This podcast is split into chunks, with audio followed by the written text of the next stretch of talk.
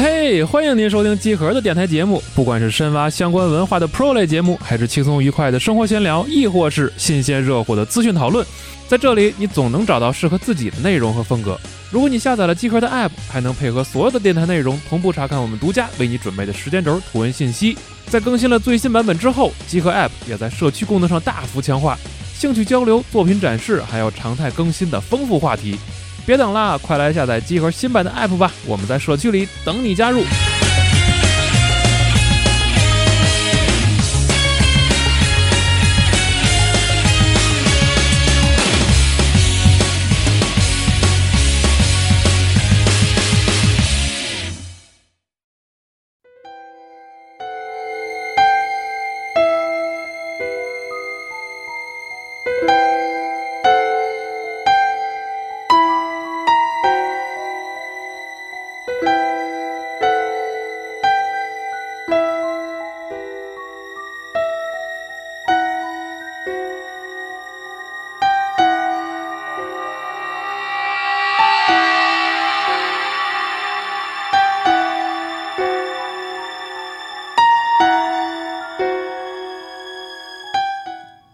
家好，欢迎收听新一期的中元节特别电台节目，我是主持人大亮。我是西蒙。大家好，我是龙马。啊哎呀，继去年的精彩之后，精彩之后，嗯，今年又到了这个最恐怖的时刻了。是。嗯，今年应该还一度集合流量最高的时刻。每年的中原夜话节目啊，今哎年到了二零二二年，嗯，大家听到这期节目的时候，应该正好已经对，肯定是我们中元节那天就那对马上凌晨上嘛啊，对对对。这是这个惯例。嗯呃，反正和去年一样啊，我们还是做了一个在咱们机组的一个投稿的活动嗯啊。我们今年的故事呢，也都是从大家的投稿中啊选出来的。对，竟然收到了这个将近六百篇的投稿，一共有嗯五百五十六篇啊，对是我也是花了很长时间去去看大家的这个投稿，嗯大部分我都看了。这次嗯真的是虽然多，我也是大部分都看了啊。嗯对，当然也也感谢小雨，就是他也是忍着害怕帮我筛了一些 出来啊，因为我有时候其实对有些恐怖元素不太敏感，就我觉得还行，然后可能但其实特恐怖。就是胆子更小一点的人会觉得这个其实挺吓人的啊。他跟我啊说去年那他觉得都特一般，是吗？对？我去年录的时候挺没自信的，但我觉得特去年那是这样，我咱们不是录那期节目嘛啊，然后那个节目上那天，中元节当时是周六，我记得，嗯。然后正好我们就是跟我跟办公室里边几个其他人一块儿晚上出去吃饭来着，嗯。夜里吃了十一十一点多十二点，嗯，海然后正好啊不是吃了个金鼎轩嘛，当时还记着啊，但是这都不重要，嗯。重要是当时看说节目上了，嗯。但是他们都还没听，然后我就讲了其中一个故事，就是当时让我印象最深刻的那个管中窥豹管中窥豹的故事哦啊。但是我在这个现场讲的时候呢，又融又融入了一些自己的表演，啊是吗？然后有一个非常好的效果啊啊，。你怎么表演的？就是加一些那种刻意的停顿和这个呃 jump scare 什么之类的哦这种。我是想啊特意刻意回避这种哦这种 这种表，感觉特别做作，好像故意要吓唬谁似的啊对，但是挺好，你提供了一个基础，然后大家在过完中元节是是之后，在茶余饭后 都可以像娜迪亚一样去给人表演，啊夺得大家的瞩目。下回分你两个，你你俩讲两个，对，下次分一下，看谁讲的恐怖是啊。但是这一年你们有没有遇到过一些灵异的？就是你们个人，这一年我已经我真是永远遇不着这种事。没遇到，我也没有，今年没有，去年我那个非常去年那个钓鱼的钓鱼那的那还不错，那还不对，错那还挺好的。啊。嗯今年就是没有没有。我昨天最后在整理那个稿子的时候，我就故意每每年都是嗯弄那个中元节的时候，我就把等所有人都走了，灯关的全黑，然后我就自己坐办公室里，我说等着您快快出点事儿，出点事儿，我我我放节目里，然后我就听着后面咔啦咔啦咔啦都一响，那是啥呀？我说来了来了来了来了，很兴奋。我就去看啊，制啊冰制冰机。我昨晚发机组了。啊 很失望。啊。啊，四十二那个制冰机，对。对。行，那咱们就开始呗。嗯。嗯，今年是大概是有八个故事啊，今年有几个相对长一点儿。太期待啊了，哦，然后有两个是短的嗯啊，这样一个故事，可能吓到我们两个。去年那真挺吓人的，有有有的，抓没准儿啊，不嗯。每个人点可能不太一样对对啊。去年也是说说复制粘贴那个啊。是真的吓人，说哪个可怕的都有啊嗯。行，那咱们来第一个啊嗯，这个故事呢，我我给它起名叫《军中一夜》。啊，军队的军名，了军营里的故事啊。这个故事呢，来自这位朋友的 ID 叫做 which 下划线 xac。嗯他说他从小啊就是被说是有灵异体质，然后那个长辈都说他小的时候就有一些撞鬼的这种事儿，他那时候脏东西，他那时候不记事儿嗯啊，然后呢他自己其实不觉得，然后长大之后不就参军了嘛，然后今天这个一连串的这个故事呢，就是在他当兵期间发生的，啊军营里面的哎军营里的事儿。他这个部队啊在陕北嗯那边是一个人烟稀少的一个地方。呃，当地的人呢，很多都是留守的这个老人和儿童，可能青壮年都去外地打工了，哎，嗯对，然后他的这个班长啊是个本地人。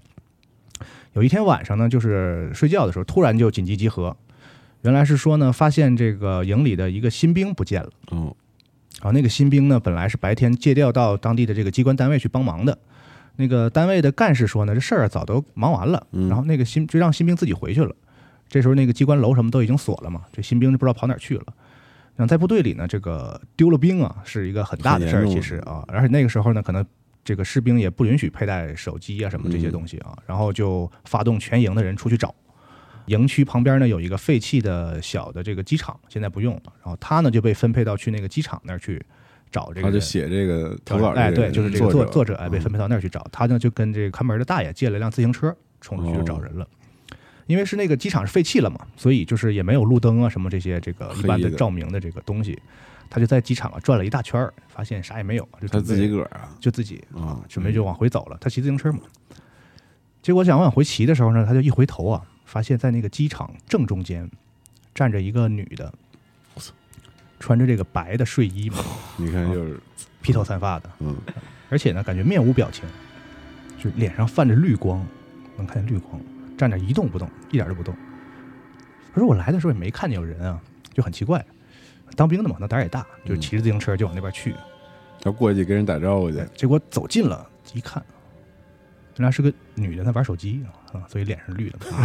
你这这讲讲笑话是吗？这个 嗯然后就问他说：“你你这么晚，嗯他跑到这个部队驻地来附近干嘛呀？”他说：“他是附近村民，说晚上睡不着啊，出来这个散步啊。”嗯这个作者说，当时他也是刚当兵，这个不满一年，感觉没什么警惕性，然后他就急着去找那个新兵嘛，然后就赶紧说：“那你别很危险啊，你赶紧回家吧。”结果这个事儿回了营之后呢，这个班长很生气，他说：“你没脑子啊！咱们这附近都是老人和小孩儿，哪有年轻人啊？还晚上一个人在这附近溜达，嗯你不觉得可疑吗？”啊，其实那意思就是，就万一是特务呢？这是军、哦军营附近嘛。嗯然后他就赶紧再回去找，这人已经没了。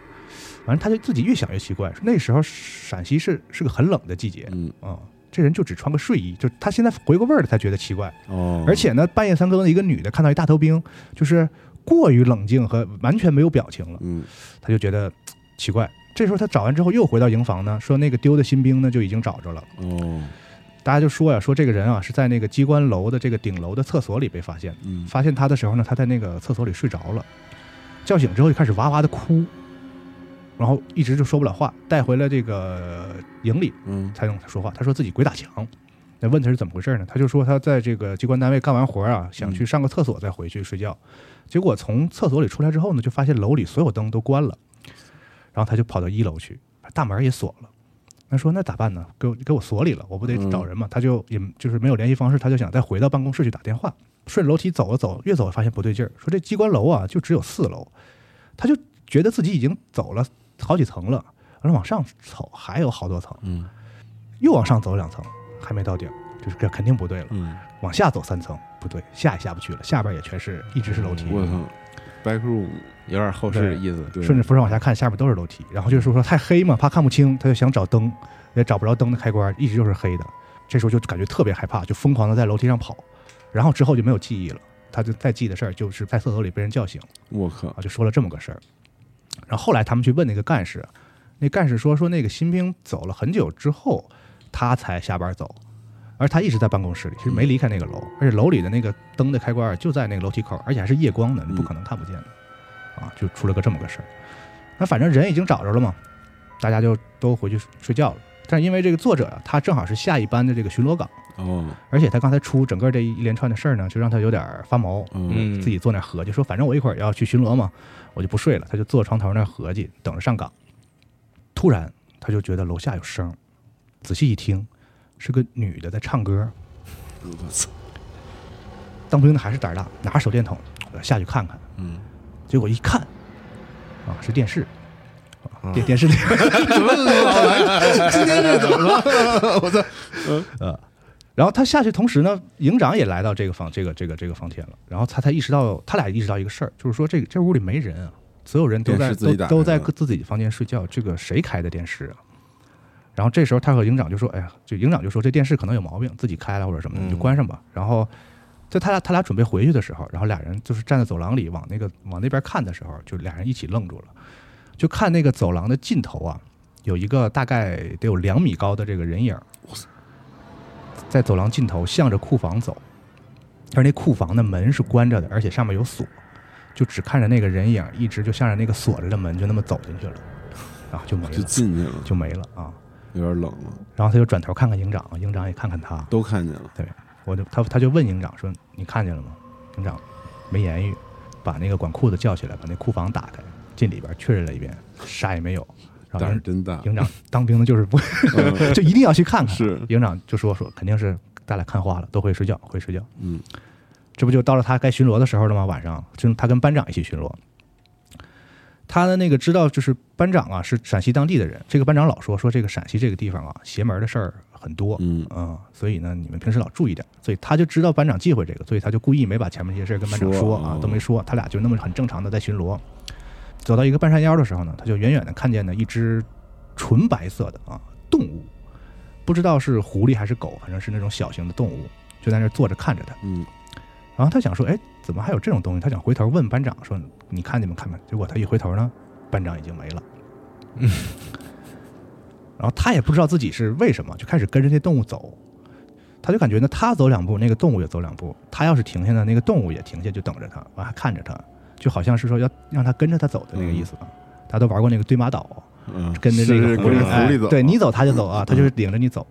结果走了不知道多久啊，就突然听见背后有人叫他，他才猛一回头，发现是班长，然后头再转过来，那动物就没了嘛。嗯然后他就感觉特别害怕，因为他眼前是一片乱坟岗，就七七扭八歪的都是那个坟地啊、坟包啊什么的。嗯然后那个班长就说：“说我去撒尿了，喊让你等一下。”结果一转头你人就没了，我这追上半天才追上来。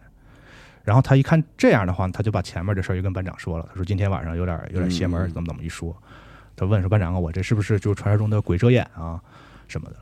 他以为班长会给他讲好多什么陕西的什么当地什么，结果班长就说：“说你是熬夜太累了。”这个这附近本来就是很多坟地，小动物也很多，挺正常的。回去你也别乱说啊，别让部队以为你精神有啥问题啊，对你也不好就就过去了。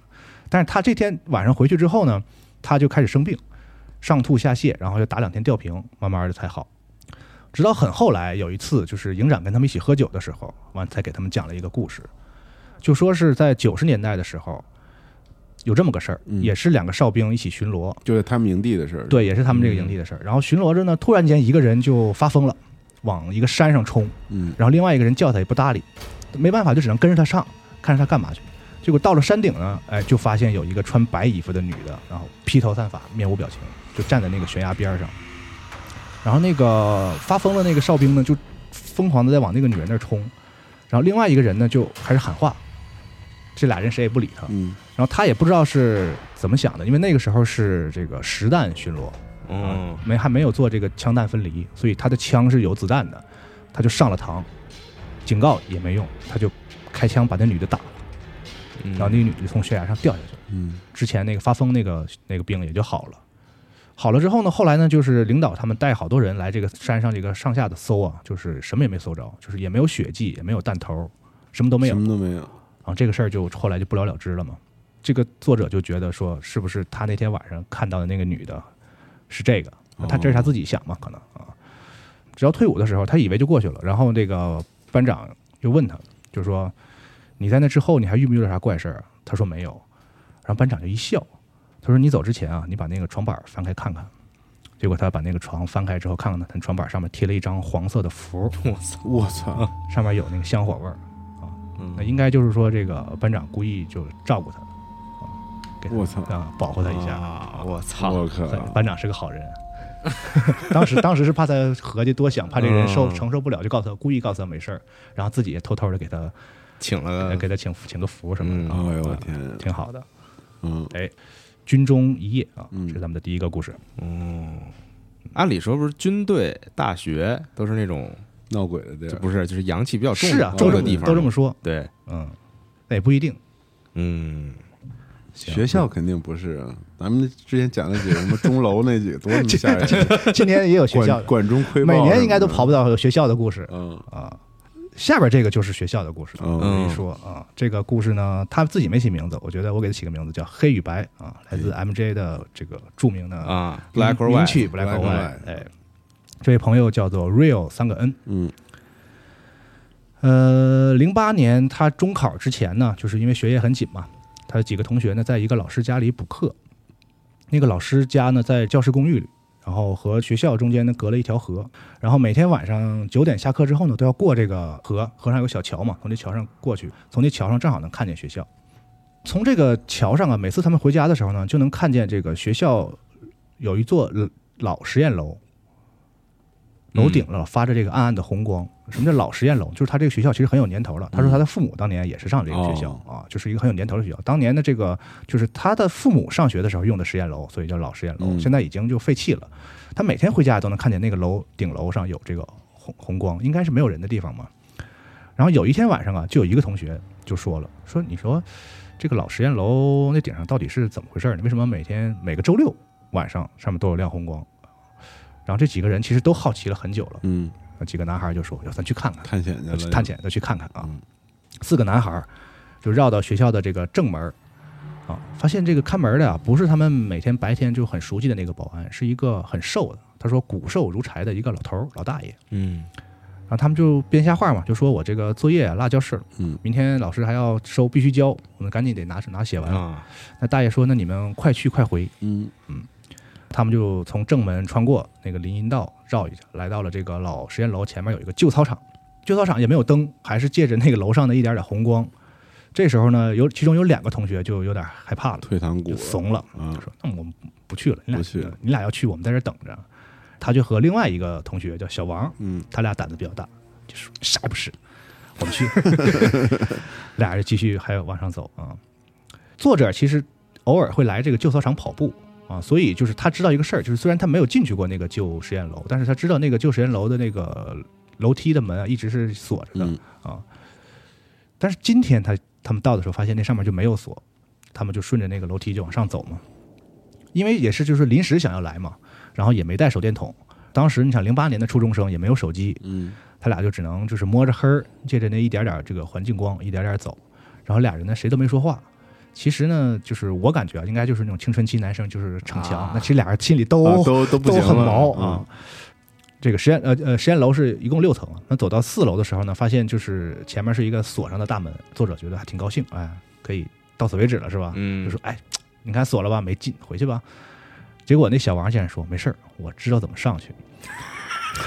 带着他从另一边开始穿过一个走廊啊，走廊两边都是门，他还顺手摸了一下，那个灰特别厚，感觉嗯确实是很久没有人来过，废弃的感觉。然后就绕到了四楼走廊的另一边，哎，这边门果然没锁，就从里边进去，然后能接着往六楼上。小王还很兴奋啊，就说：“哎，你看，我知道一个秘密通道啊。”作者也没招啊，就只能跟着小王硬硬着头皮往上上，一直上到六楼。这个六楼啊是比较特殊，就是它没有别的房间和走廊，就是你从楼道出去，就是整个就是一个礼堂，顶楼就是一个大礼堂。这时候他们就看见那个礼堂的门呢开着一个缝儿，小王就说说那个我我先看看啊，你你给我把风。说完他就把那个门又稍微多开了一点儿，就把头伸进去，脑身体在外头，脑嗯脑袋在门里。看结果呢，得等了得有十几秒钟，就他一动不动也没有声儿。作者有点急了，就问他说：“你你看看见什么了？”嗯小王还不动，也没有回应，他就更急了，然后就去拍他肩膀。这时候呢，就是小王猛地把头就缩回来，用很惊恐的眼睛看了他一眼，屁滚尿流的就飞奔下台阶往下跑，就跑了，就跑了。作者也被吓了一跳，就说本来也跟着跑，完后来发现说，我他妈来都来了，是不是？我也看一下，我也看一下。突然胆儿大，突然胆儿就大了啊！他看一眼到底是啊，他也把头就那么探了进去，他就发现这个大礼堂里啊亮着的是黄色的灯，很很暗的那种黄灯，嗯然后观众席上是没有人的。那个五里台的舞台上啊有俩人，我操，一大一小，大人穿着一身黑色的中山装，背着手站在小孩的旁边，那个小孩呢穿着一身白衣服，戴着小白圆帽，坐在一个钢琴的前面。这俩人都背向着他。嗯嗯，那个小孩呢，就是在弹琴，但是没声，就是听不到弹琴的声儿。弹了吗嗯就小孩在手在动，明显在弹琴，但是没有声。这个时候呢，就是作者看，就是一看这个肯定害害怕了嘛，就是门那儿发出了一些声响，他就发就感觉到自己被发现了，那个小孩瞬间就停了，不弹了，然后和大人一起开始扭头看。我操，我操，这个吓人啊！这而且他说呢，是这两个人呢是以一种完全同步的速率和角度，在身体完全不动的情况下，只是把头向他转，身体还是向前，头往后转。一我操一同人二那种，然后作者就吓得就赶紧跟小王一样，赶紧跑，撒腿就跑，就没再看，没再。看。他就他其实是没看到脸是什么样的啊。然后俩人就一路跑到旧操场，就拉着那俩同学又疯狂的跑，直接跑出校门。经过大门口的时候呢，他就感觉听到那个门卫大爷啊说了一声“回来就好我操，”，然后跑出去了。跑出来之后呢，这个小王就问他：“你也看着了？”他说：“我看着了。”说：“你看着他们脸了吗？”说：“没有。”他要转头我就跑了。嗯，小王说：“我看着了。我操，”他说：“那个黑衣服的小孩没有脸，白衣服的大人有两张脸。”我操，然后太太冷了，这个我操我操，浑身 我操，浑身发冷。然后那作者问他：“不是你等会儿，小孩是白衣服，大人是黑衣服？”小王说：“不对，我绝对没看错，小孩是黑衣服，大人是白衣服。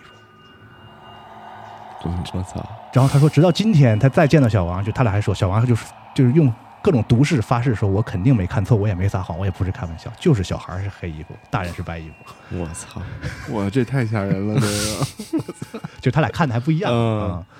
行，这是黑与白。哇，这个挺恐怖，这那个那个那个画面感比较强，对对对，画面啊。感巨强，我刚才就冷了，要嘚嘚瑟了，要快，有点冷，有点冷啊。我操，没有脸太狠。了，说有两张脸这个事儿，我也不太好想象到底是什么样。富江那个，对。哇。我我我不我听的是一个特别伊藤润二式的那种啊，啊故事，感觉。行，下一个，呃，一家人。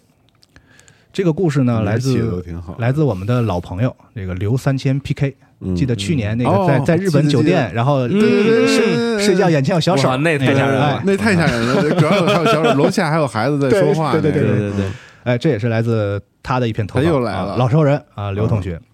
去年的那个是 BT 就是他的嘛，今年是这次是讲他一个同事的事儿。嗯他的同事呢是一位女士，这位女士的爱人呢就是在物业工作，在一个小区的物业工作，嗯所以呢他一家人呢就觉得方便，就租到了他爱人这个工作的这个物业所管的这个小区里，嗯在这儿住啊。然后这个事儿他说大概是几年前的事儿，当时呢他的这个同事的孩子呢两岁多，刚刚会说话一点儿。啊，然后呢，他们搬到这个地方的房子还是个高层啊，他们住在了某一层的这个零四号房间。你看又跟小孩相关，跟小孩有关系啊，嗯这个跟小孩有关系。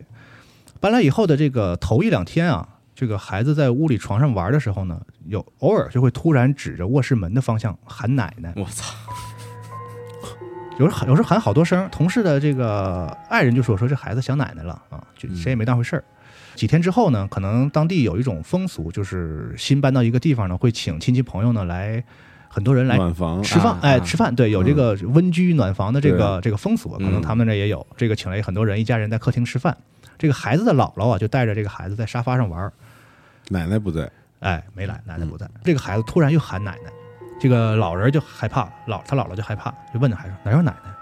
然后这孩子啊就指着一个位置，就指了一个凭空指了一个位置，完了就对着那孩子指的那个方向骂了几句脏话，然后那个孩子说奶奶走了。嗯。此外呢，就是自打搬到这个房子以后呢，就是他们每天都觉得隔壁特别吵。开始呢，以为是隔壁住了这个年轻人玩游戏什么的，晚上玩的很晚。但是自从这个孩子喊奶奶这个事儿之后呢，他俩有点心里犯嘀咕。然后晚上呢，就去仔细听这个隔壁的声音，就发现呢，这肯定不是打游戏的声儿，明显是几个人在聊天儿，嗯但是听不清是聊的是啥。他就问他同事就问他爱人说：“这个你能听见吗？我听着老有人说话。”他说：“我听不见啊。”嗯但是呢，他虽然听不见，他可能为了这个安慰媳妇儿嘛，就就学他学学孩子他姥姥，就冲着隔壁骂脏话，嗯骂一会儿之后，媳妇儿就说：“哎，确实没人说话了，这个事儿也就过去了，别在意。”后来有一次，这个夫妻俩都不在家，孩子奶奶就过真来了，我帮奶奶来，看孩子，然后然后就说，后来这奶奶跟就是跟他俩学嘛，就说这个孩子又指着这个门口的方向喊奶奶，因为奶奶就是在厨房做饭什么的，嗯就是说说哪有你奶奶，奶奶在这儿呢。嗯那孩子也不理他，说奶奶奶奶，就是一直指着门口。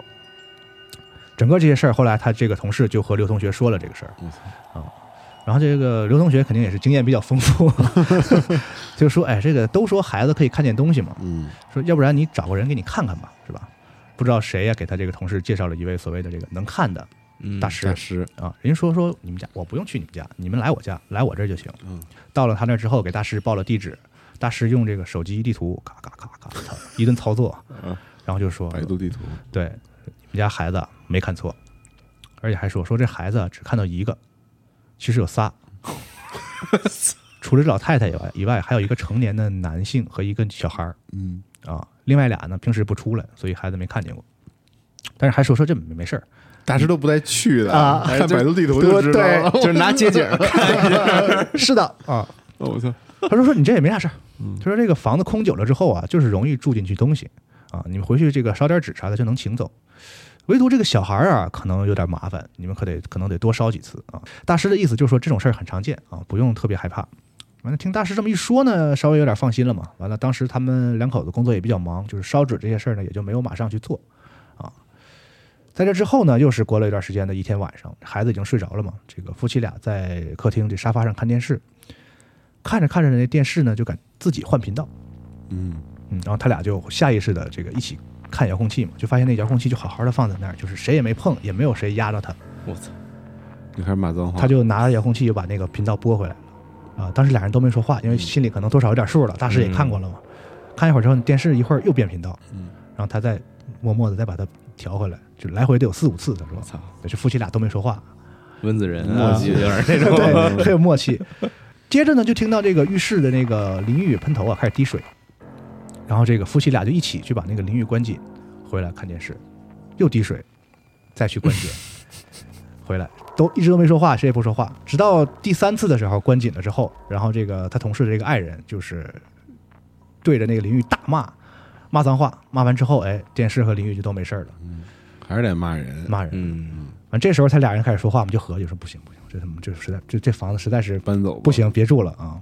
就在这时候，突然就听见卧室的孩子醒了，就喊妈妈，非常疯狂的就喊啊喊喊，然后俩人赶紧跑到卧室去看嘛，看到孩子浑身的僵硬，脸都吓紫了，嗯。处于一种就是要哭哭不出来的那样一种状态，指着床尾的那个位置说有个叔叔，有个叔叔，冷，同事就赶紧抱住孩子嘛，他爸又开始骂脏话，骂骂骂骂骂，骂了一会儿之后，那个孩子才哭出来，但是还是一直说，就是有个叔叔，有个叔叔。这回夫妻俩真吓坏了，说这房子高低不能住了，嗯，赶紧现在就收拾东西，赶紧走，赶紧收拾东西，收拾细软，完大件以后再搬，赶紧收拾，东西都收拾好，然后抱着孩子就走到楼道的时候，神了，发现没有电梯卡，因为他爱人是这儿的物业嘛，哦，得刷卡是吗？所以他他家本来有两张住户的电梯卡，啊，啊，然后他物业，他因为物业他是工作嘛，他爱人还额外还有四张卡，嗯就是可以去各种楼层的。嗯嗯本来你住户的，比如说你是九楼，你你只只能刷九楼对，这个是他俩正常作为住户的两张卡。嗯，他爱人呢还有四张作为物业工作人员的这个去可以去各种楼层的卡、都没了，一张都找不着啊！而且那卡它是得有银行卡那么大，它不是那种小的那种，它是那种专门是那种那种大卡，所有平常放卡的地方，所有地方都找了，就是没有，而且特别。特特别是有一张，就是一直放在他爱人口袋里，和和一盒烟就一直放在一起，爱人抽烟和那卡放在一起，嗯，就是没有。这俩人实在没招了，就是抱着孩子就进进进电梯里等着，反正有有人会按到一楼嘛，按下去我们就下去了、嗯。啊，还行，没出什么事儿，就确实是按下有人给按下去了啊，下了，赶紧开车就先到了这个孩子姥姥家。嗯。到了那儿之后呢，就是还是有点惊魂未定嘛，他他爱人就说说我不行，我出去抽根烟啊压压惊，结果一掏兜拿烟的同时，啪掉下来一张卡，我操，那卡就在兜里，但是当时怎么掏都掏不着，啊。转天呢，他就去跟房东退房了，还把这些事儿都说了。他就问那个房东说：“你这房子为什么租给我之前那么长时间不住嗯？”他说：“本来我这房子是给老人买的，结果那个老人发现呢，从那个窗户能正好看见这个殡仪馆，啊，老人嫌晦气就不住了，所以就一直一一直空着。他把这个事儿说了之后呢，那个房东就很很害怕，真怕有事儿，然后就去这个大慈悲院说找了大师来给看，嗯还说说这个让这个这个同事的爱人跟着一块儿啊，说那个你给大师描述一下当时你们都遇到什么事儿。完了，大师一看呢，啊，说你看你们就瞎问人吧，不能听那些什么看地图算算命，说得亏得亏你们没烧纸，你要烧纸了就有可能一直跟着你啊。哦，我记得之前那个谁跟我说过，就是纸不能乱烧嗯啊，别给不认识人烧纸，不能乱烧纸啊。而且呢，得亏你半夜的时候呢，你们并没有听清他说什么，你要是听到什么信息了，也可能跟着你啊。而且就是你们搬得快，搬得晚了也可能有问题我啊，，等等，说了很多这种这种巴拉巴拉说了一堆啊，给他们弄得挺害怕的。人大师说说你们啊骂过好几次人家这家里的人，你你你们来给他道个歉。然后他爱人就还特意去了一趟，跑到那个屋的门口，大声了对不起。你还没有诚意啊！我学的没诚意啊，我学的诚意，可能是挺有诚意的啊。嗯。说是现在这个房子是两个年轻人在住啊，定了住了很长时间了也没什么事儿嗯。嗯，啊，就是说这房子可能本来有一家人在住啊。我操，哦，，family。我操，嗯，这大师，这大师不能乱对问对了乱请啊。嗯，我，这事儿哎，之前瓜哥也说过，就说你那个纸不能乱烧乱烧，嗯嗯，得写清楚了。你要是就是瓜哥那意思，就是你要是给一些这个孤魂野鬼烧了之后，他他就会像野猫似的，你给他一回吃了，他下回还找你，嗯就会是这样啊，不能乱烧纸。嗯，这小孩能看见东西，这也挺挺可怕的嗯。也不知道是不是真的。这就不知道了。小孩小啊，说小动物小孩没有？没有什么啊印象，反正我小时候没有什么印，象。啊反正老听说说小孩能看见，说小动物能看见，对吧？猫狗，对对对。行，那咱们下面讲个猫的啊，这个叫猫娘这个故事，猫娘 啊，那二次元了，一下就突然间轻松了哈。啊，这个故事来自这游戏包好玩吗啊，ID 叫这游戏包好玩吗，这位朋友。呃，作者说他目前呢是这个单身一个人，而且还跟父母住在一起，住在一个很老的小区里。嗯嗯，这小区呢一户是呃一层是三户，嗯每户呢大概都是五十平的这种小户型啊嗯，是老的小区啊，楼整个有六层楼那么高。他每天这个下班回家的时候呢，大概是十点钟左右，然后小区里呢就有很多这个流浪猫，就跟嗯咱们那个公司外面不也有吗？啊，他家里小，然后他父母呢又就是母亲好像不太喜欢宠物，这样就没法养。其实他是可能看来是想养的，但是他就想对一些好猫好一点嘛，每天下班的时候呢就给喂点小饼干什么的。久而久之呢，就是说，就像刚才我说的，这个小区里的猫啊，都都认他，就是他一来就过来蹭腿啊什么的，哦知道他他有吃的啊。每天晚上十点之后呢，就在那儿有那么一些猫在楼楼的下边等着他下班嗯啊，等着他来。他家呢是住五楼，然后呢楼道里呢有也没有，就是老楼嘛，也没有什么感应灯什么的，只能用这个手机去照。嗯他就发现呢有些猫啊胆儿就相对大，他进了楼还跟着他，一直能跟着跟着跟，上楼，他就感觉腿底下有东西呲溜呲溜来回窜，他，能感觉到最多有时候能跟到到四楼嗯啊。但是呢，就是他妈就是不让养，所以呢也没办法，那些野猫最多也就跟到四楼就就嗯就算了啊。他说上个月开始啊，他就感觉楼下的猫叫变得这个特别凶，然后等再晚上回家的时候呢，就感觉这个猫啊好像少了几只哦啊。他他就觉得说这个野猫嘛，就叫的凶，可能就在互相这个争地盘打架什么的，打死几只也很正常，野猫嘛，没放在心上。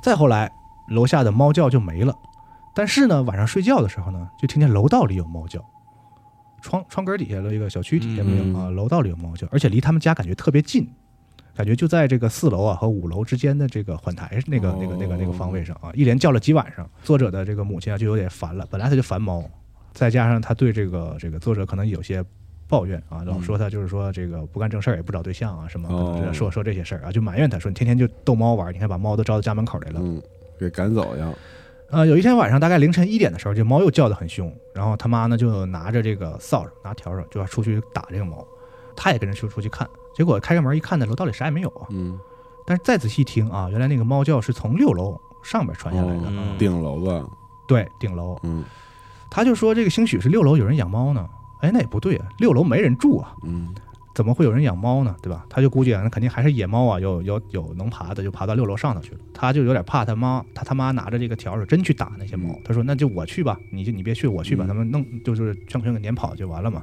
哎，然后自己就拿手机照亮就往上走。结果他往上走了走了走了之后呢，就发现越来越离这猫声近了。他就感觉这猫声就在他这个头顶上，而且他听着听着觉得有点奇怪，因为他发现呢其实不是猫叫。他感觉是什么呢？不是真的猫叫，是感觉像是一个大概是中年的女人用一种很敷衍的方式在学猫叫，操，就是人又冷了，人学的啊，他就有有点害怕了，赶紧立即立刻就把手机那个灯给关上了，就感觉那个猫叫声停了，然后就听见感觉有什么东西在往下移动的感觉，他就赶紧往下跑，拉着他妈就回家。他妈说：“怎么着？你你怎么不上去啊？嗯你别说话。”俩人就在那门边上听，就猫叫声没了，然后他就听到走廊里有那种类似于光着脚、赤足走路的声音啊，啪啪啪啪啪走路声，一直走到他家门口，我操！我操，停了好长一段儿。那我不知道为什么他没从猫眼往外看，可能呃，我以为你要说谁敢看？猫眼了，可能是没敢，可能是没敢。我当时就好奇，我说这个他为什么没有去看一下到底是什么啊？他没看。在他家停了好长一段时间，听着声啪啪啪啪走远，感觉是下楼，嗯，可能也是胆小，就是一晚上他没敢开门。第二天得早上九点之后他才敢上班，才出门。他还特意又去天亮的时候又去六楼看了一圈也是就是也没人住，什么也没有，嗯也没有猫。从此以后，他家楼下就再也没有野猫了，一只野猫都没有了。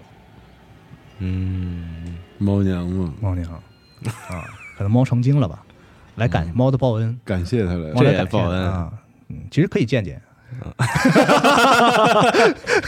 但那猫叫它就是像人叫啊。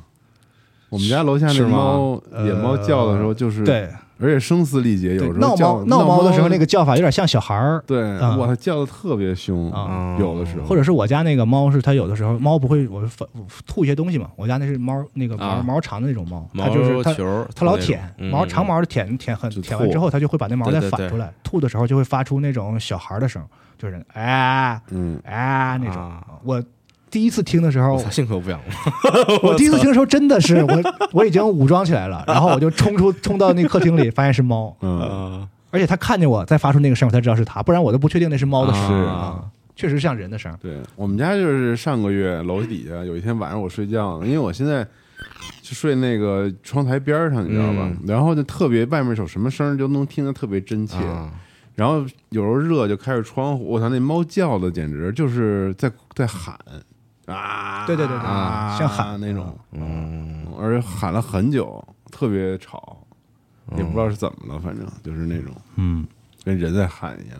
我操，反正恐怖故事跟猫狗有关系的很多对，啊，特别是猫，是吧？嗯，对，猫好像是不是总是跟这个灵异故事有特别是大的嗯但这挺吓人的。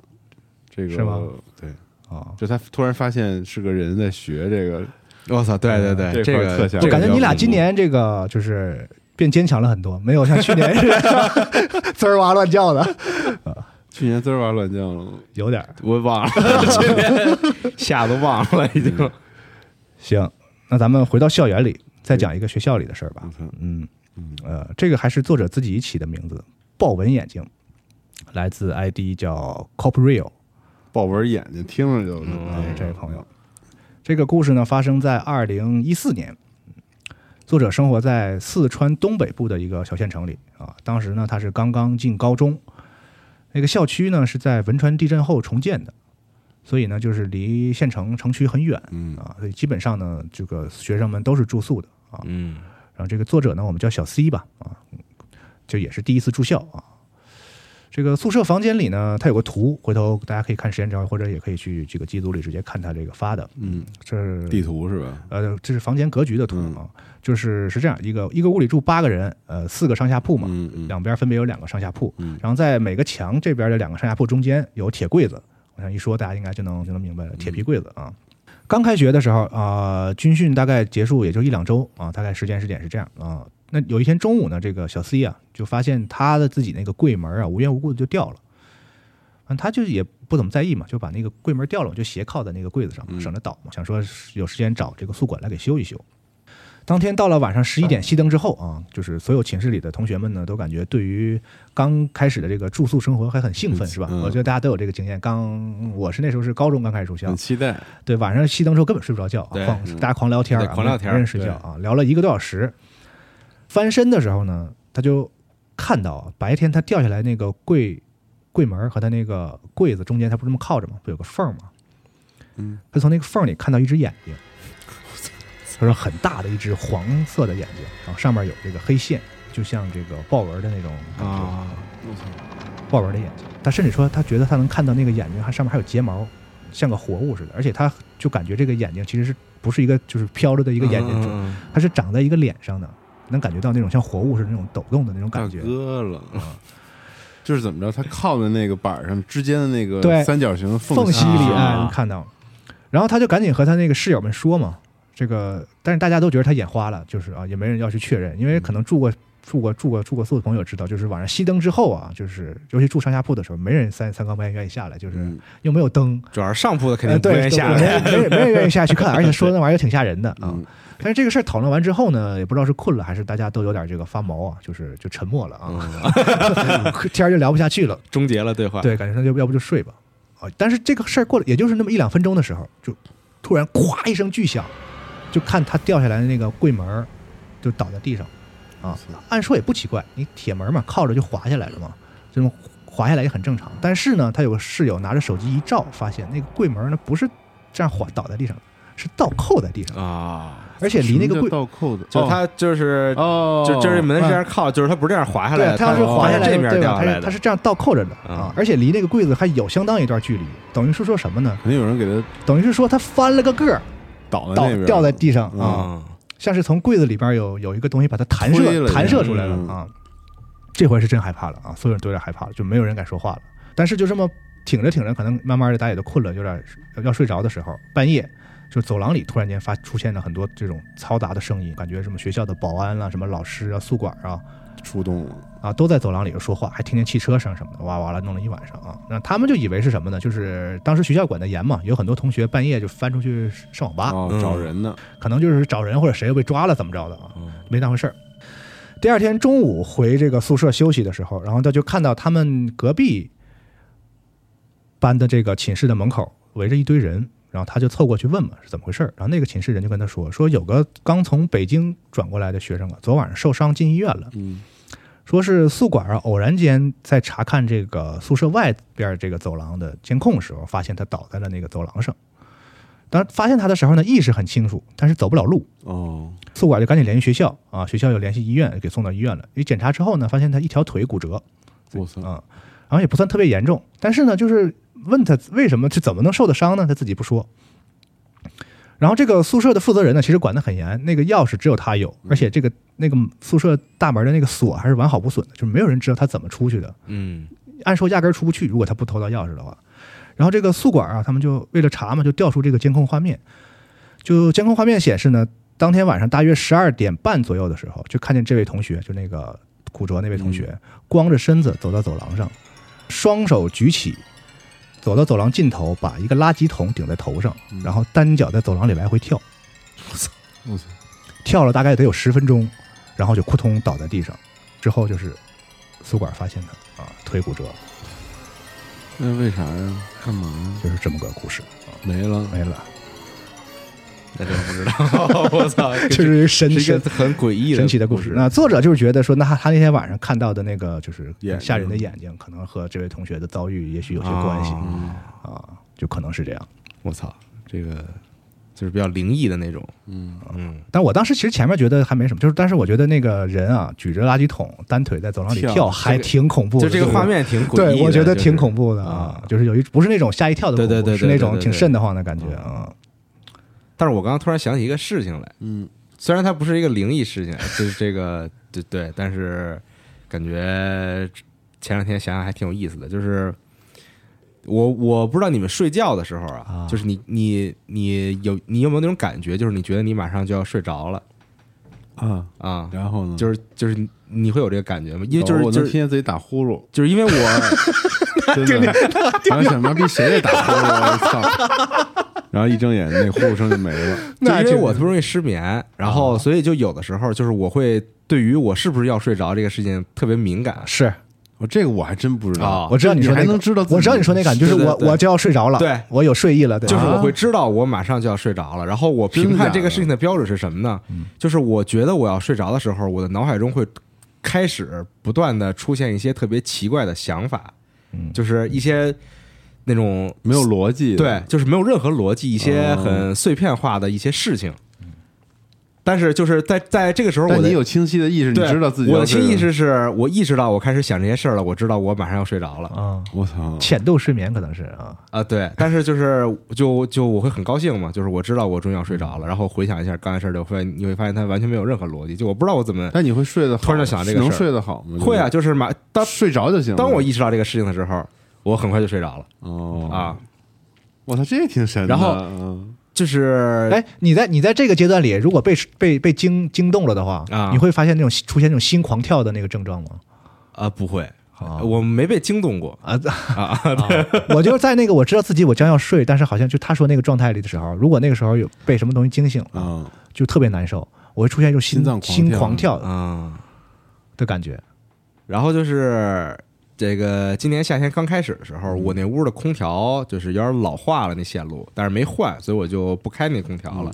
但晚上特别热嘛，我我就买了一个那种落地的风扇，嗯，然后放在我床边上。没什么声儿那种的。呃，它也有声，做的不是很好。哦 我买的时候它写的是没声，但我一一用上还有是声，嗯，对，就是我会开那个摆风嘛，嗯，就左右摆，就不让它一直吹直吹。然后他们他每次摆的时候就会有那种特别轻微的那种声音嘛，就滋滋那种声音。然后前段时间我晚上睡觉，然后那个风扇就在那吹，马上要进入到我说的刚才那个状态就是特别混乱的一些意识的状态的时候，就我其中有一个想法，就是我感觉我是在，就是我躺在床上，但是我睁着眼睛看着那个风扇，嗯然后那个风扇为什么会左右转？嗯。是后边有个人在一直就是推着那个头在左右在那儿挺转容易的，我操！但是当就是当时我意识到我是在进行一些没有任何这种混乱，但你也不会觉得害怕对，就并不害怕，嗯，但就是有这么一个片段有一，个画面，是我当时突然明白说那个风扇是怎么在转的，然后就是有一个人在推着那个头在转，你这个其实就是说在做梦，呃就是你能我怀疑他是对。对，你能明确知道自己在做梦的时候，可能。啊也我觉得还不是完全一样，不是，啊但但我觉得我肯定是没睡着，因为我对于我周边身身边的很多东西是特别明确的感受的，哦。比如我的被子盖到了哪儿，我的被子。就你，其实你的大脑有一部分还在工作，对对对没有没有完全进入睡眠。啊。，你说这个我有过体会，但是它不是说是代表我要睡着，就是比如说你晚上那个睡觉之前跟媳妇聊天，聊一什么话题，然后特逗，然后他特别清晰，狂跟你聊，然后你就会突然间。说出一些根本没有任何道理的话，就是跟他说的话题也没有关系，就什么那个谁谁谁为什么不去火山 就是就是真的，我就是经常这样，就是因为就是没有这个体验，就是那个，就是说你你快要睡着，就是应该说的就是说胡话是吧？对啊，就是跟你那一样，就是你想跟他对话，但是你丧失了任何逻辑。哎，跟醒的时候犯癔症是不是有点像？人的状态，嗯那是啥意思呀？就是没醒没完全醒，他就是说睡没完全睡嘛。对我对我我经历过就是这差不多因为我嗯我我记着好几次，就感觉这样特别不尊重自己的另一半，就是你，然后要故作镇静，狂说嗯嗯是对，然后就，但最后实在坚持不住，说说谁谁怎么不去火山之类的这种，啊嗯，就是特别胡那。既然你都说到这个了，我就打乱一下顺序，我们讲一个跟你说的这个哎风风扇有关系的这个，它是个短的啊，这是个短特别短的一个一个一个故事啊。这个作者的 ID 叫做呃 Gansville，我不知道是不是这么读，G N S V E O，嗯好的。他说自己是一个特别敏感、敏感的有奇特的人，就比如说他玩游戏的时候，对于帧数的这个些微的波动都能够明显的察觉。嗯啊，能够体现出很细微的，就是这种各种空气的流动啊，什么这些，他都能感觉到啊。所以他呢，睡觉的时候呢，就不喜欢一个事儿，就是像你说的，就是这个风扇呢吹他头，睡不着。嗯大概他说是这个故事很早以前，是在他小学三年级左右的时候，呃，也是中元节的前几天啊这个深夜有一天醒来就感觉很不舒服，他就以为是夏天太热了嘛，空气潮湿什么的，就是没多想，想接着睡，但是再躺下一会儿，很快他就意识到他为啥感觉不舒服了，因为他的像你说，他的房间的风扇正在摆头，哇。在吹他，嗯是那种立立式的大风扇啊啊。哦，来回摆，摆的时候呢，你想它那风扇大家用过就知道有声儿，嘎啦嘎啦嘎啦嘎啦嘎啦嘎啦声啊，嗯。再加上那个风扇转它也有声儿，对吧？再加上每隔一会儿就冲他头那吹一下，有就是有节奏的吹他头，嗯。所以这个让他睡不着。但是他就是这个时候他就感觉很害怕，因为他就是几秒钟，他经过一响，他就马上精神了，说自己因为有这个毛病，所以从来他不会给电扇开摆头的，哦，而他父母也知道他有这个习惯，而且呢，他其实他房间门是从里边锁上的，别别人也开不了啊、嗯他说这时候觉得他太害怕了，就是他觉得像娜姐说的，可能有个人在不行了，有个人有个人在控制那个风扇头在吹他啊，他脑中就闪过各种恐怖电影的画面啊，赶紧就开门，疯狂的跑到他父母的房间，然后跑到他妈身边就在那睡了。一躺下，他妈就问他说的那个你咋的了？他就说说我那我屋的那个风扇不知道为什么自己开始摆头，我害怕啊。然后就他妈说那你在这睡吧，睡下了。这一晚上过去了嘛，嗯第二天起床，然后那洗漱啊，跟他妈说早上吃什么呀什么的。然后这时候呢，他妈就拉着他走到他房间，他说：“你昨天说你你屋的风扇自己摆头对吧？”他说：“对啊。”你看你屋里哪有风扇？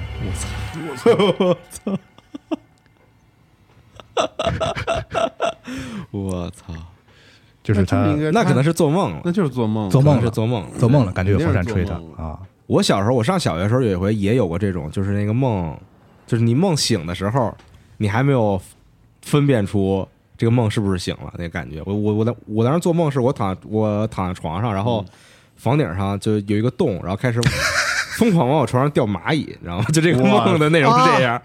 啊，对我有类似的，然后我就醒了嘛，但醒了之后，我觉得这个事儿是真的，就是、哦就是就是，我觉得真的有好多蚂蚁在我床上，还没完全醒，然后我就立刻从床上起来，跳起，然后直接跑到客厅到沙发上。但是你想，如果正常说这个如如果这个事儿是真的，那按理说最合理的方式应该是我赶紧跳起，嗯开灯看，对吧？如果真的再再接着跑，但我当时行为就是跳起冲到客厅，换一地儿睡觉，到沙发上立 立刻睡着。你这不是梦游吗？你够吓人的。嗯，哎，那你没梦过那种，就是你睡在床上，你觉得那个床在往起升，我只是往下掉，就是你觉得你离天花板越来越近啊，那没有，我没有过这种。你这挺神的，都一般人都是往下掉，然后蹬腿儿什么啊，的，掉也有。那是要长个儿吗？不是说的是对啊，我可能往起升比较多，所以不长个儿。那你快飞升了，感觉。哎呀，快带我走吧。行，那既然我把这个短的讲了，就把另外一个短的也讲了吧。嗯然后我们把那个最长的那个故事留在最后，好好吧？嗯，这个故事呢我很喜欢，叫做《消失的栏杆》。这个作者写的那个感觉节奏也很有意思啊，他叫于思周。嗯，哎呦，于老师啊哎，嗯，于老师画画特别棒，是的，嗯，他说他们学校的这个经济学院有两座楼挨在一起，一个呢是圆顶扁扁的一坨啊，一个是高高方方正正的。这合起来看呢，就像是一个坟旁边立了一个碑，然后 就大家就说谁也想不到啊。就大家就戏称管那两个楼叫这个墓碑楼啊，就他俩就搭配一起，这太晦气了，实在这种感觉。然后前几天呢，他就和几个朋友聊天啊，他们就说起这个墓碑楼啊，就说这里边很邪啊，特别阴森啊，怎么的？说平时有没有人传的很邪乎，说这个从这个楼建起来以以来啊，这跳楼死了九个人，嗯，怎么怎么样，而且楼挺高的，这九个全死了。然后这个我们的于思周老师就说：“你们净瞎传传传谣言、传闲话，里面人少，但是我进去过，经常去，里面一点都不阴森，很安静，很适合自习，而且没什么上课就是他说他研二的时候啊，经常去那儿自习，嗯。阳光照着很舒服。就这么说着呢，就拿出手机，有还得有他当时拍的照片，这个照片他也发在了机组上，回头嗯。呃大家也能看到。你看这教室多漂亮，阳光明媚，像这个日剧里的那种嗯。美好的、啊美好的温暖，然后其他人看到照片之后，脸色全都变了。我操！就说说在咱们来这学校之前，因为这个楼里有人跳楼，所以这个窗户从一六年的时候就全用铁栏杆围住了。就你这个照片里怎么没有栏杆？我操，我操，它是照片，大家可以去看，去那个、啊来我们这看，来我们的节节目里，到时候我们也放在时间轴上完了是吗？啊。完了啊，我操，比较短的这个挺好的，我很喜欢这个，嗯，就是也说不清为什么，简洁但有力。而且有证据啊啊，照片就在那儿，对。我操，学校总是充满了这种故事，感觉但其实他们说跳楼那个事儿，当时也也不知道是不是真假。不知道，我感觉好每个学校都每个学校都会有这种都这么传啊故事对是啊，有的可能是真的，就确实有这种，但有的就可能就纯故事咱们国家好像不是那么多这种事儿啊。日本确实多。对，嗯，是。那行，咱们就来讲最后这个最长的这个，嗯，叫大黑佛母。我这是名字，呃，作者 ID 叫做仙人竹，联嗯联动是吧？嗯大黑风。但是这个故事讲讲之前呢，我得可能得先说一下，就是我个人感觉他这个故事里呢有艺术创作的成分。哦，如果全部是真实的话呢，我很想跟他确定一些很巧合和很正好的事儿，嗯为什么会是会会是这样啊？但是呢，可能是有现实和创作相结合吧。但是我觉得这个故事呢，整个写的非常好，非常、哦非常完整，就像是一个那种拼盘式电影当中的一个单元故事啊一样啊，非常完整。哎，不管它是不是真实我参与这个节目的这个嗯初衷啊，我并不在乎这个事情是不是真的，是吧？其实我也觉得是 对。啊，就不不探讨真假，对，就是无所谓是真还是假，就是去感受。感受它，感受一下脑中伴随着你的讲述，脑中的画面就是一幕一幕，哎对对。对，呃，这个故事呢还也不卷啊，不像刚才有的故事离得比较远。这是二零二零年，这个疫情突然爆发的时候，嗯。这个作者呢在北京，他就被困在北京了，嗯当时不让移动啊，呃，他就借住在朋友 Z 家。而且住住在人家很不方便嘛，感觉很不好意思，他就急急忙忙的去找房子。但是呢，当时你想困在北京的人很多，就是找房子不好找，连一个多礼拜等着也没有，连个看房都没有。正在发愁的时候呢，就是其中一个中介呢就给他发一个微信，他说：“哎，我记得你是西藏人对吧？嗯，啊，这个作者是个西藏人。西藏人嗯，他说是啊，怎么了？他说你运气来了，他说我们这儿新来了有一个房源啊，在招租客，是在三环附近的有一个二居，嗯房东是一个老太太，守寡了得有挺长时间，几十年了啊，自己住在主卧，剩下一个次卧呢想要出租。这个老太太租呗，就是呃，不是，那是房东，老太太自己的房、啊，她想把这个次卧租出去啊嗯。老太太信佛，所以呢就特意问我有没有这个呃信佛、懂佛教的，或者是西藏的人，那啊，就是西藏传佛教，可能他是他是不是一个这一路的啊。他说有这样的朋友呢，他愿意这个便宜租给他。嗯他说我就想到你了。他说那感情好啊，是吧？而且你知道我们这个那边确实都信，而且我名字当时还是这个这个西藏那边高僧给我起的。他说那你太好了，就是有佛缘了，佛又来帮你了，那就赶紧签合同吧。这个事儿很快就定下来了。他就是借住在别人家也不好意思嘛，所以就是收拾东西，那个东西收拾好那天呢，就是已经明很晚了，但是他觉得能能早走就赶紧走了啊。当天晚上他就搬家了。开了门呢，发现这个老太太呢还没睡，正在她自己的这个卧室里，主也就是主卧室里这个念佛经嗯啊、然后听到外面动静之后，他就停了一下，又继续念啊。可能是因为是中介应该跟老太太说过，说这个租客晚上会搬过来啊，嗯老太太也就没没当回事儿。说这个小区呢是个很老的小区啊，房子也很老，然后家里头家具呢也不太多，这客厅都挺空的，就显得呢墙角的有一个很大佛龛呢，就显得很很醒目。嗯晚上当时他说呢，光线有点暗，也没看清到底供的是什么佛，就看着里边那个香灰啊，特别满，都快嗯满的都溢出来了，就感觉应该是供的比较勤啊。当时而且还有三炷香在插着在那烧呢哦啊，闪着光点儿。他呢就来到自己房间啊，朋友帮他安顿好之后呢，就是搬家嘛，很累，躺下就睡了。睡之前呢，他还能听见老太太的念经，而且感他感觉似乎是和刚才的那个经啊就有点不太一样，但是也没太在意，就迷迷糊糊就睡了。睡的时候就感觉这个屋子里啊，这个有淡淡的这种香灰味儿，那肯定吧，老太太是信佛的，天天烧这些。而他还听到一些奇怪的声儿，但是反正是迷迷瞪瞪，像娜迪亚说那个状态，可能就是很疲劳，慢慢慢慢也就睡着了。第二天起来啊，就感觉浑身酸痛，他觉得可能是因为搬家吧，昨天干活，反正反正身上很酸痛。老太太就给他煮了粥，就说：“哎，小伙子一起喝嘛。”嗯边吃俩人就边聊，就说老太太这个老伴儿啊，很早就去世了，啊，怎么怎么样。然后他住这儿，他他住的那个次卧呢，本来是老太太儿子住的，这半年前呢，因为去个离开北京去工作了啊，短时间也不回来，所以说呢，空着也是空着，就想租出去啊，怎么怎么，就很快就聊到他是西藏人这个事儿了嘛，要不然你为什么找这种人呢？他说这个你懂佛理吗？老太太突然间问他，我说懂一点啊，我们那儿基本都都信嘛，所以懂一点儿。他说那你知道我这个佛叫什么？就是老太太就指那个佛嘛，啊，这回是白天，他就去看啊，这回看得更清楚了。他看到这个佛龛中啊有一个黑色的佛像，盘腿儿坐在这个莲花座上。呃，这个佛呢有四只手臂，嗯一双手呢在胸前合掌，啊，然后另外一个右手拿着一锡杖，另外一个左手手握着莲花，嗯背后呢有两束椭圆形的光，啊，但是就是这个脸啊，可能他就也没敢好靠得太近嘛，佛像嘛，他感觉脸看不太清楚是嗯大概是个什么什么神态。他看了一会儿，他说：“这个，哎呀，不好意思，我确实不认识这个佛。”他说：“您这佛是在哪儿买的呀？”他说：“我这个佛像啊是我儿子的，他是个跑长途汽车的，嗯去年呢就跑了一趟西藏嘛，然后在这个路上嘛就碰到一个岁数挺大的一个喇嘛，就背着这像，挺大的那佛像在后面背着。然后我儿子就好心说让那个就送那喇嘛说说带他一段，结果那喇嘛就在车上突发病死了。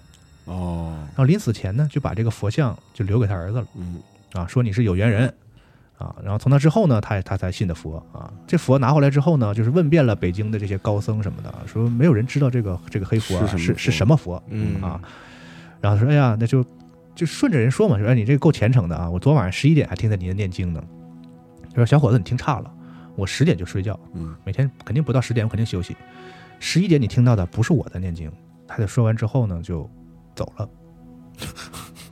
回到主卧主卧室之后呢，就又开始念经。然后这一次呢，他听清楚了，他认的是《金刚经》，嗯嗯然后和昨天晚上听到的不一样。嗯这天晚上呢，到了十点不到十点的时候，老太太果然就经就念完了，应该是睡觉了啊。她就想说自己可能也是头一天，要不就是记错时间了，要不就是听错了啊。但是呢，到了十一点，就和前一天一样，又开始念经了。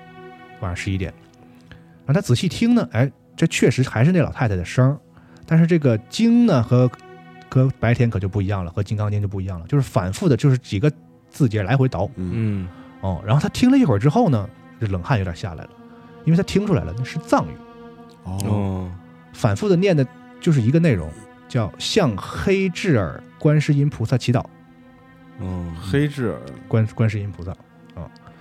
说他在西藏那边的时候呢，也没听说过有这么个菩萨，也不知道是什么。然后又过了一会儿，这个老太太这个念经的这个内容呢，感觉就是从这个短的一个内容变长了。但是呢，作者说他其实也是很多年不用藏语了，就听得又不太清楚，就只听出啊里边有什么大黑佛母什么什么什么什么的这种内容啊。然后听了一会儿就睡着了。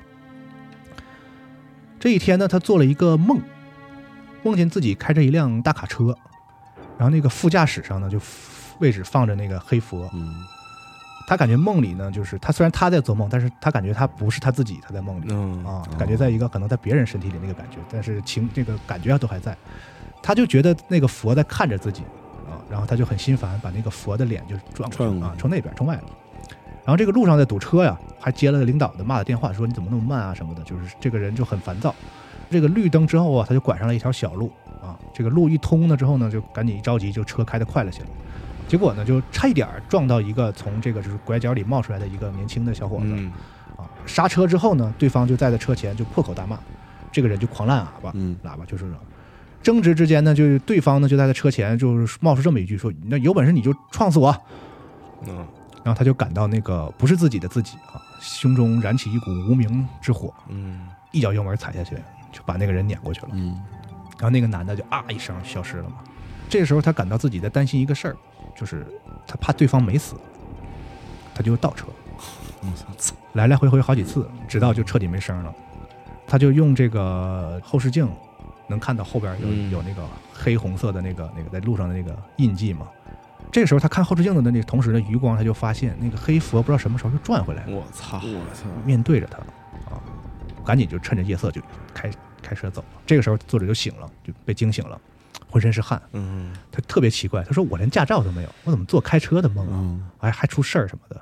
他觉得这梦就是跟他跟自己很没有很很很很不真实，但是呢，就是这梦里的事儿又特别真实，他就觉得特别别扭。然后就洗漱之后呢，就看到客厅老太太嘛，他就不知道为什么就问那老太太，他说你去过西藏吗？老太太说我没去过，我这辈子都没离开过北京。就想起昨天那梦的事儿，然后他就决定又问一下，试探一下。他就说我昨天晚上问了一下我家里人，他们告诉我说那佛啊叫什么？老太太说那太好了，你告诉我啊。说那个佛啊就叫黑智尔观世音菩萨，嗯嗯，说也叫大黑佛母。然后这老太太这时候就突然抬头这么看了他一眼，问他：“你早就知道对不对我操！？”然后这我操一时不知道怎么，一时不知道怎么回，这太恐怖一时不知道怎么回答。完，这老太太可能也是突然间觉得气氛有点不合适，嗯然后就笑了一下就走了，就这个这个事儿就过去了。这老太太老走？麻了，在这之后的这个两三天里啊，每天十一点多都还是听见这老太太用这个藏语念经，然后每天晚上都做刚才那个梦。我操，每天都做，每连做两三天一模一样的梦啊，然后每天起来之后就浑身酸痛，啊，都是一样的。然后这个事儿呢，就是老太太就说说你呀、一定是这个直呼了这个佛的名讳啊，才会这样。你快来上香拜一拜吧。结果这回他拜的时候呢，离近了一点，才发现啊，原来为什么看不清那个脸呢？不是他看不清，是因为没有脸。那个黑佛的脸呢，像是被人用一种利器，比如说小刀什么的，把脸给削掉了。佛没有脸啊，所以他拜的时候就不，所以他之前就看不清。然后他感觉他拜完这个佛转过脸的时候呢，他说他有一瞬间似乎看到老太太脸上有一种狰狞的表情，但是很快就又变回慈祥。操！他一瞬间看到了啊，他觉得他看到了。嗯整个这一连串的事儿之后，他实在是觉得害怕，就去又去找之前他借住的那个朋友 Z，嗯啊这 Z 说呀，没准儿老太太就是这个故意弄些事儿啊，吓唬你，想骗你押金，把你住两天你就走，押金不就得着了吗？啊，说你要实在害怕呀，我有一套监控，你拿回去，你晚上偷偷的放老太太屋里，你看看到底是不是有啥事儿，嗯对吧？一这种这这个感觉就是要向不好的方向嗯 发展了。发展了，我操！这个晚上他就趁老太太在厨房做饭，他就假装上厕所，然后偷偷的就进了老太太的屋，把那个摄像头啊就藏在了那个床对面的一堆杂物里，还找个地儿塞进去啊。刚要走，发现这个卧室的墙角呢有一个香炉，香炉前面有一张黑白照片儿嗯遗照，上面相框上写着字儿叫“爱子张国富嗯，”。然后这时候呢，老太太出现在他背后，我操，他都吓人他也害怕呀，就感觉这个有点晃，有点有点晃神儿。老太太也没问他为啥来这屋，嗯老太太就说起来了，就说我儿子其实半年前是去世了，嗯不是出差了啊。他说那您为什么跟我说他出差呀？他说我就是不想说我儿子死了，想留个不不忍心说嗯留个念想啊。而且呢，我也知道你最近这两天看你也不太舒服，我这三十多年来呢，就只跟我儿子一起生活过，可能别人肯定跟我也不习惯。说你要是想退房的话呢，我把押金还给你，你要不住就走了。听他这么一说呢，这个作者反而也不好意思起来，有点愧疚人心都是肉长的，嗯感觉这个秘密也说开了，不就是儿子去世了嘛？啊。气氛也这个融融洽了一些。就是进屋之后呢，就把他自己那个他朋友给他的两个摄像头嘛，嗯把把他把那个摄像头就放在他自己屋里了啊。第二天早上，这个手机响，是这个 Z 打过来的，就说你赶紧出来一趟，我知道你做噩梦的原因了。嗯，他说你不我浑身疼啊，浑身酸痛，你他妈赶紧出来，赶紧赶紧，我告诉你，你就你就你就你就顾不上疼了啊。我操，Z 这么一说呢，他就赶紧去找他去，俩人在麦当麦当劳约。嗯 Z 就把他拿出电脑了，给他看昨天晚上的录像嘛，直接他把时间就调到这个十一点，嗯。倒到十一点，然后这个镜头呢就正对着这个老太太的床，就开始几分钟呢，就是老太太睡觉没动静，他就觉得也没啥，然后过了一会儿，这老太太呢就缓缓地坐起了身子，双手伸直，就往什么都没有的地方往天上抓，嗯好像在摸什么东西，就摸摸索索的在摸索一个东西，嘴里就开始嘴就开始动，哒哒哒哒哒就开始应该是在念经嘛，每天嗯。十一点他不天天念经嘛。因为这个摄像头，你想那种监控摄像头是没声的嘛，是。录不见声嘛，所以他听不到是什么，就看见老老太太那个嘴唇上下嗯。在在翻动，不光嘴动，这个眼皮也在这个就是眼眼皮也在嗯抽动然后间歇性的从里边露出来的眼眼仁儿，因为你从摄像头里看，它不是那个人眼睛不是泛白就显得更恐怖，就是啊就是间歇性的会泛就跟那猫那个眼对眼睛，你从眼睛里泛白，嗯。啊，他就因为他自己住那儿，他知道嘛。那老太太就起来之后，手摸索的那个对着那个方向，就是他房间的方向。嗯。哦然后那个 Z 就问他说：“你注意到有什么问题了吗？”他说：“我这还注意啥呀？这还不是问题吗？”他说的，他你看他嘴，他一直在念经，他是怎么喘的气儿？他才意识到他为啥觉得前几就是每天十一点之后那个经特别奇怪，他就才意识到，哦因为那个经从来不停，啊，就是那个如果正常人念经他是要倒气儿的，是是是。就他每天晚上十一点念经的听的那个经，他意识到是从来不停的一种念法，就是我操，太太恐怖了，这个。我操，然后他就一下子就像脑子就炸了。嗯他说：“对呀，我怎么之前没想到啊？”Z 还问他：“还有你自己房间的录像，你敢看吗我操？”结果这个，那我心这作者我心一横，我看吧，那就啊反正录着录着嘛。然后也是看他那直接跳到十一点，就在老太太就是起来刚才那个做那些事情的同样的时间，他就看到录像里的自己也坐起来了，然后以一种很扭曲的、不太自然的方式站起来，好像是被什么东西，就是那种木偶是被什么东西操控一样，提线木偶那就种，跪到床边儿，冲着那床磕头，咔咔咔磕头。视频关了之后呢，他就感觉自己就是浑身都透了，嗯，出汗了。Z 就说一句话：“你搬回来住吧。”就看见自己就是晚上嗯晚上起来磕头，实在是我操，他也是看完这个之后实在太害怕了，就一刻也等不了，赶紧回去收拾东西。这个时候呢，他就看着那床啊，他突然间就不知道为什么就觉得那个床下有东西嗯啊。明明他搬进来的时候呢，他是收拾东西，他一定确认过了，那床底下是啥也没有。嗯，但他这时候不知道为什么就觉得那床底有东西，然后他就去底床底下看非要看，我操，非要看，果然床底下有一木头箱子，我操，打开之后呢，里边是一块大黑布包着的一个木盒和几张照片。那个照片呢，就是老太太儿子，他不看过一次吗？骨灰盒，哎，木盒里是骨灰。我操我，操，然后呢，正在这时候吓得不行的时候呢，电话又响了，又是 Z。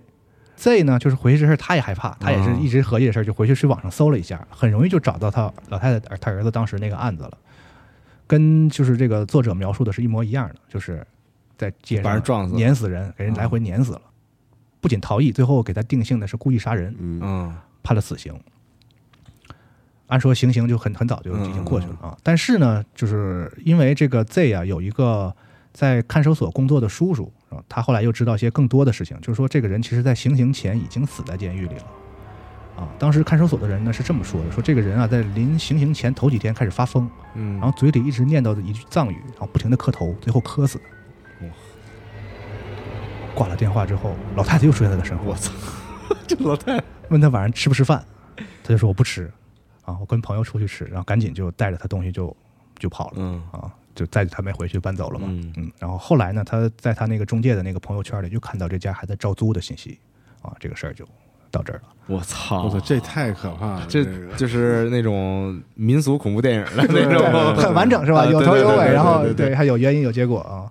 对，但是比如说他那个正好 Z 有个叔叔在看守所工作啊，等等这些细节呢，我觉得有点过于巧合嗯。啊但这些桥段真太好了，我觉得 做的，对，而且那个佛也挺神的，我操，太恐怖了，也没说是那脸怎么没的，然后也不知道这佛是哪来的。啊，该清楚的地方给你清楚点儿，哎，该模糊的地方呢也模糊点。这故事相当的那老太太老出来吓人，即便是创作的啊，也是嗯写的很棒的一个故事。对啊是是是。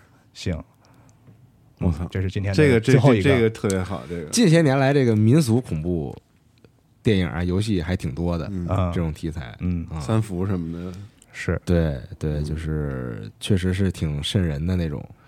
嗯对，可能是看国外的什么的看多了，这个对，国外那套就是大家已经都比较熟悉了。民俗显得就是更神秘，然后离我们更近。对，啊，嗯，我也是很喜欢民俗类的这种故事啊。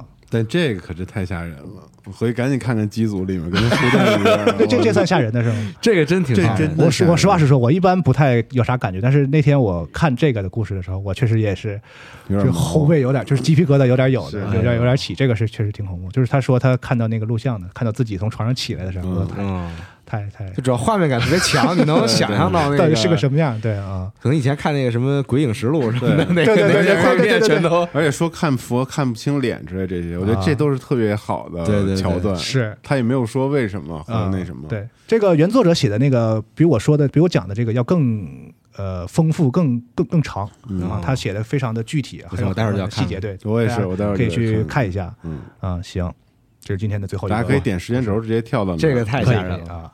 这个确实真太吓人了。嗯，哎，嗯，我操，行，行，今天中元节要是我们再出去吃饭，我准备把这个故事 我好好学习，好好学习。但挺长，你得得得记得记一下，因为它有很多细节啊。我也是对看了看了好几遍啊。他叫什么名字？呃，作者？什么时候你按这干嘛呀？啊？是那个音乐是吗？对啊，我操，太吓人了！怎么还这么背这么一个音乐呀？是个那个的那个哦原原声里边不一定有啥。啊，那有那小孩儿那声音，嗯，行，这个 ID 叫仙人竹，竹子的竹。嗯，听着就仙人。嗯哇，这个起的真太好了。好这，太好了。嗯嗯，那这期就到这儿。行，嗯，今年的中元节特别电台节目的哎内容差不多就是这些了哎啊。哎大家也关注一下 Boom 上的恐怖游戏哎，，很期待，我特别期待他们能做出什么。嗯我觉得肯定会有特别狠的。是，他为什么愿意跟你们玩呢？为什么愿意参加呢就？强迫他来，职场霸凌，对，就职场霸凌。二二年的中原夜话，嗯嗯，然后咱们的评论区，就明年 TE Framework with supercharged future boom events. TE Framework is a first person game development framework created by the TE Tech team to implement modern rendering effects and help you quickly create and iterate on amazing game title. TE Framework is completely free. You can use it for any type of software.